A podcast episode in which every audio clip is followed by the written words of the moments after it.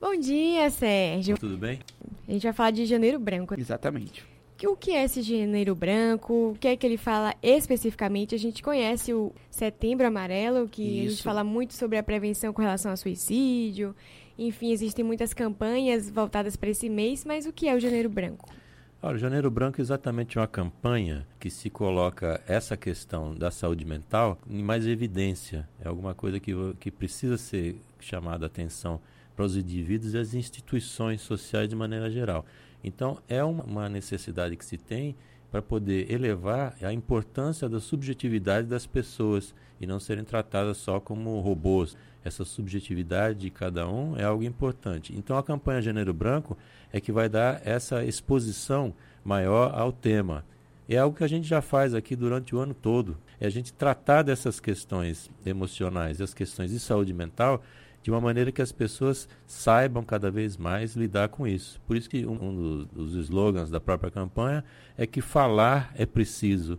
Isso também é muito considerado esse tema, mesmo o slogan no, em Setembro Amarelo, que é um, é um mês específico aí do combate ao suicídio, na prevenção, mas ele também faz parte dessa grande campanha do Janeiro Branco, que é uma campanha que nasceu em Minas Gerais, em Uberlândia, em 2014, acho que é, é a sétima edição agora do Janeiro Branco, e que está tendo uma adesão muito grande, porque é uma campanha realmente que visa, é o que a gente chama de psicoeducação, é você poder informar as pessoas, e não só a respeito das questões da, das doenças mentais, dos transtornos mentais, mas de sua posição social, de se ver como, uma, como um indivíduo na sociedade, interagindo com a sociedade, modificando-a e sendo modificado por ela. Então é preciso ter consciência da sua posição social também. Então a psicoeducação serve exatamente para esclarecer e colocar em evidência esses diversos assuntos. E quem sabe até para que o próprio ser humano ele se veja como um ser humano falho, né? Ali vulnerável, né? A, a, a tais questões, porque o que a gente observa é cada vez mais a sociedade, principalmente com esse avanço tecnológico, as redes sociais, uma tentativa de mostrar, bom, eu sou perfeito, eu não erro, eu, é, eu, sou feliz o tempo todo, minha vida é maravilhosa, olha a foto aqui, olha aqui, e que não se encaixa, que não se encontra nesse patamar né, começa a se questionar, e aí, quem sabe, até desenvolve algo na questão mental mesmo, e também já não aceita essa questão, e aí, quem sabe, até a importância Esse, também, né, Sérgio? Esse é um tema recorrente da gente aqui, que a gente fala. Até semana passada falamos sobre isso, né? O verão, Exato. as questões da, da exposição do corpo, as cobranças, o tipo de questionamento que é feito durante o ano todo. Esse tipo de cobrança que você está falando aí, Bruno,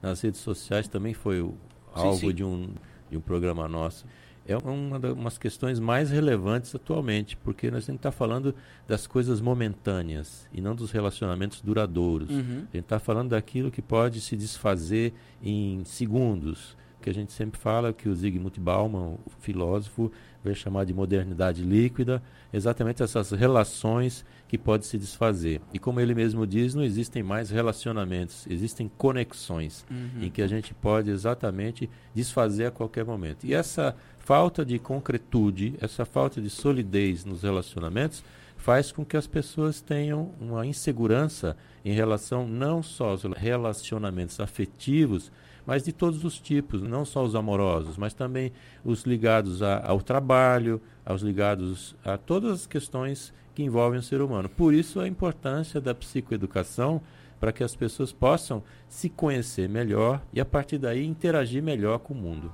Sérgio, um colega seu uma vez, eu não me recordo o nome, até peço perdão, mas enfim, ele trazia o seguinte: Bruno, se o joelho ele sofre uma pancada ou por algum motivo está ali com um problema, ele de alguma forma ele vai mandar esse sinal para o cérebro e aí a partir desse momento o cérebro e o ser em si vai saber que está com um problema no joelho.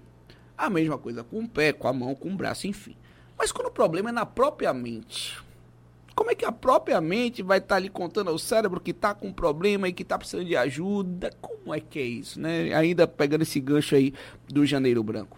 Daí a importância do autoconhecimento que pode se dar em várias vertentes. A psicoterapia é uma delas, mas você também pode se autoconhecer de outras formas. Você tem a meditação, você tem yoga, você tem várias saídas por aí que você pode se conhecer melhor. Isso é importante, porque ao se conhecer melhor, você vai identificar que aquele sofrimento que você está tendo, ele não é simplesmente algo que está acontecendo ali que é comum. Pode ser um sofrimento maior, pode ser uma doença que está instalada ali, pode ser uma depressão que está instalada ali, pode ser um transtorno de ansiedade generalizado.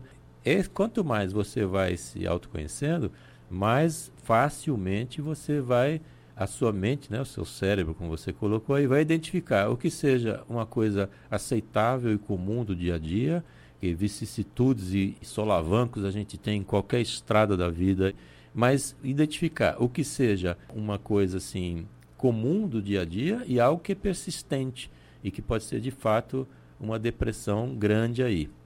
Os haters, por exemplo, aqueles que estão ali o dia todo na internet só ofendendo, ofendendo, ofendendo, seja quem for, de uma forma gratuita, já é um sinal ali de que alguma coisa não está bem com aquele indivíduo, né, Sérgio? Não só com o indivíduo, com a sociedade toda. Né? A gente é uma relação em que eh, muitas vezes a gente sempre pergunta.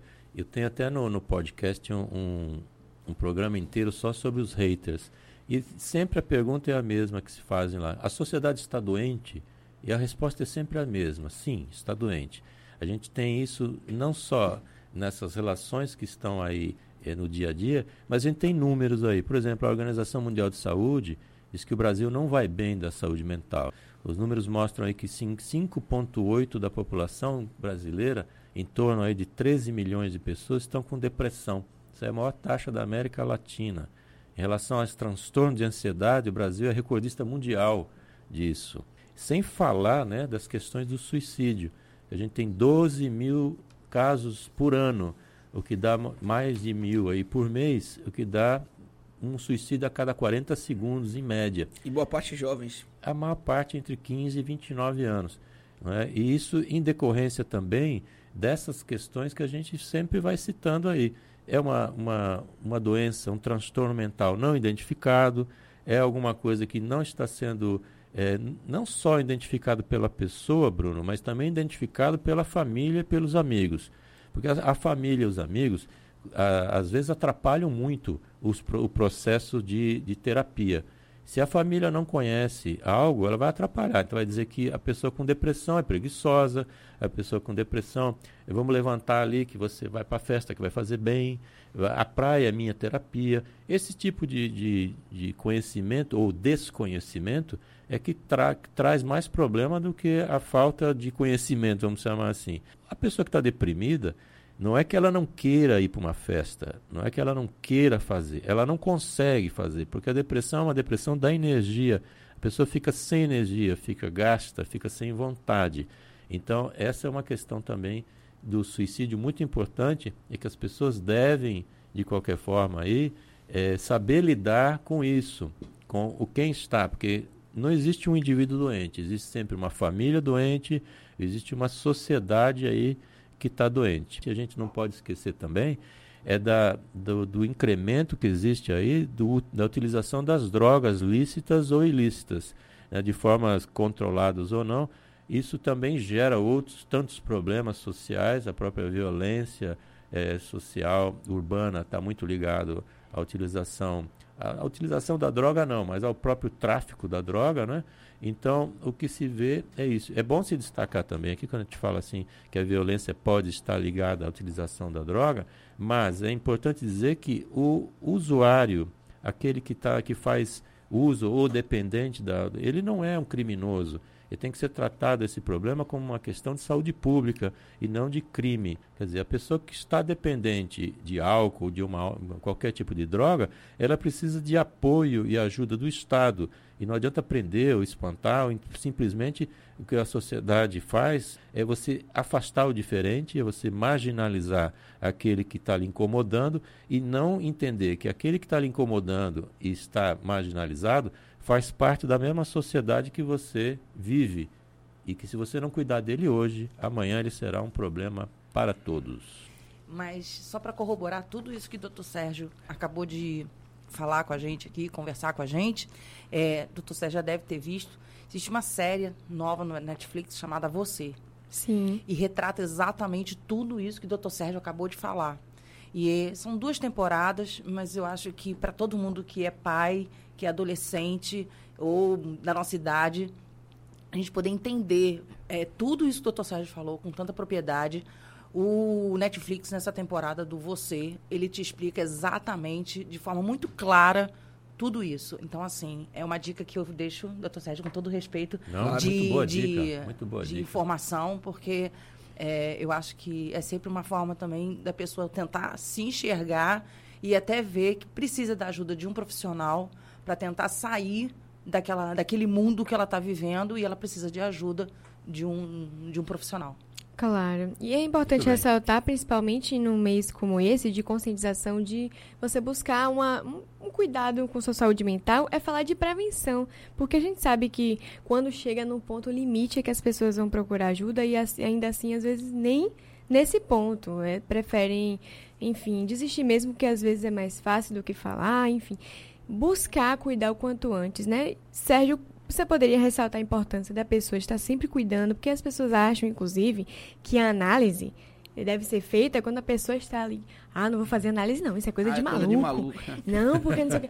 Todo mundo tem uma questão, isso é um fato. Até porque se a gente não tivesse questão nenhuma, estávamos todos convivendo em outro plano, felizes, sem ter que resolver nada. E, e que é natural, né? Tá com algum problema aqui, outro ali, Exato. não acordar bem um dia, acordar assim no outro. Por isso até aí eu volto àquela minha fala inicial, né? Essa perfeição que é estampada nas redes sociais, né? Enfim, E se aceite ressaltar- com, com, com qualquer que seja a questão. que quando a gente.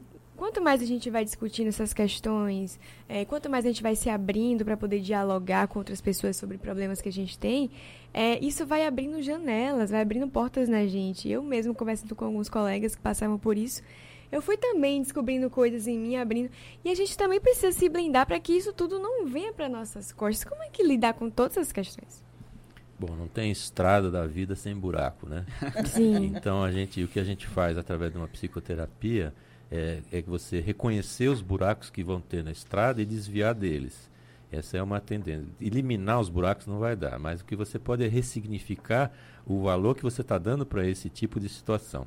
Então, às vezes, uma situação que hoje pode ser uma tempestade, mas na verdade você está vendo uma tempestade, pode ser algo mais, pode ser uma brisa maravilhosa, mas por algum motivo está sendo distorcido aí. E o que precisa ser feito é, é ver qual é esse motivo. Por que, que você está vendo isso distorcido, se é o caso? Se isso é uma, uma interferência química, se você está tendo um problema de depressivo, alguma coisa assim, ou se isso é somente algum outro tipo de situação que você tem da própria formação, etc. O conhecimento aí é muito importante e algumas coisas que vão atrapalhar isso aí, eh, Bruna, é algo que a gente também já a gente já falou um bocado de coisa aqui, né? que bom. É. A gente fala. Toda hora eu vou lembrando. O, mas tem umas questões que são sociais. Por exemplo, o machismo é um negócio que vai atrapalhar bastante a, a que os homens perfeitos e que não erram e que não sofrem e que não choram. Por que, que um homem desse vai procurar uma, uma- um profissional para lidar com emoções, já que ele é senhor de si, senhor de suas emoções? E não sabe o mal que está fazendo a si próprio. A gente já falou, e eu sempre repito, que o machismo ele faz mais mal para o homem do que ele próprio imagina. É uma coisa que, ah, que é conceituadamente assim, dizer, ó, não, o, o machismo é bom para o homem, né? Hum. E eu digo que o machismo não é bom para o homem, porque é só você pegar os números normalmente e você vai ver que o maior número, a população carcerária no Brasil é maior formada por homens. O maior número de vítimas de homicídio, o próprio nome diz homicídio, né? São homens. O maior número de vítimas de acidentes de trânsito são homens. Então tem alguma coisa que está errada. Esse machismo não está funcionando. Esse modelo não funciona. Só que é um pouco difícil de se desligar dele, porque ele é um modelo não só adotado pelos homens, mas é adotado pelas mulheres também em muitas sociedades. Essa postura, essa postura machista, ela é exigida pela mulher, pela companheira, que o homem tenha esse tipo de. Por isso que a, cultura machista ela não é só exclusivamente do homem, mas da sociedade. Você me lembrou só um parêntese aqui, uma companheira que, que eu tive, É, Aí, um rapaz veio brigar. Caso particular, já viu um caso Não, particular. Novamente. Vai cobrar consulta à quarta-feira- parte, né? Novamente, um Toda quarta-feira isso. É. acontece. Você vê, né, o tadinho? O cidadão veio brigar comigo, só que no diálogo eu consegui resolver. Aí quando ele saiu, a minha companheira da época fez, mas você tinha que ter adotado a postura mais assim, você tinha que ter brigado, ter que gritado. Eu fiz, nossa, Eu também acho que no seu caso você devia ter feito isso. né? da próxima então, Sérgio, pode deixar comigo. Se até Sérgio tá falando, quem sou eu pra desdizer? Macho alfa, tem que ser. Ah. Macho alfa. Você ficar dando mole não pode, viu? Pois é, né? Ai, que papo bom. Ah, Tão legal, a gente poderia ficar aqui por horas. É muito bom quando a gente traz Sempre. pessoas alto astral. A gente pode voltar a falar outras vezes, é óbvio. Devemos. Sérgio, a gente sabe que tá aqui toda quarta-feira já. Então, óbvio, estejam presentes. Quarta-feira que vem tem rodada de perguntas. Se você tem alguma pergunta para fazer para ele, tem alguma dúvida que quer tirar com o psicólogo, tem sim que eu sei. Então pode mandar aqui. Se você Quase. tiver alguma vergonha de perguntar, é só dizer que a sua dúvida é de Bruno, porque é é, dá no mesmo. Isso, isso, isso. Ele já sabe que Ele já tá ele acostumado. já passou por isso, é um e amigo conhecido. E E vamos claro. lembrar sempre aí, vamos ah, pesquisar mais sobre os temas, olhar mais sobre os temas.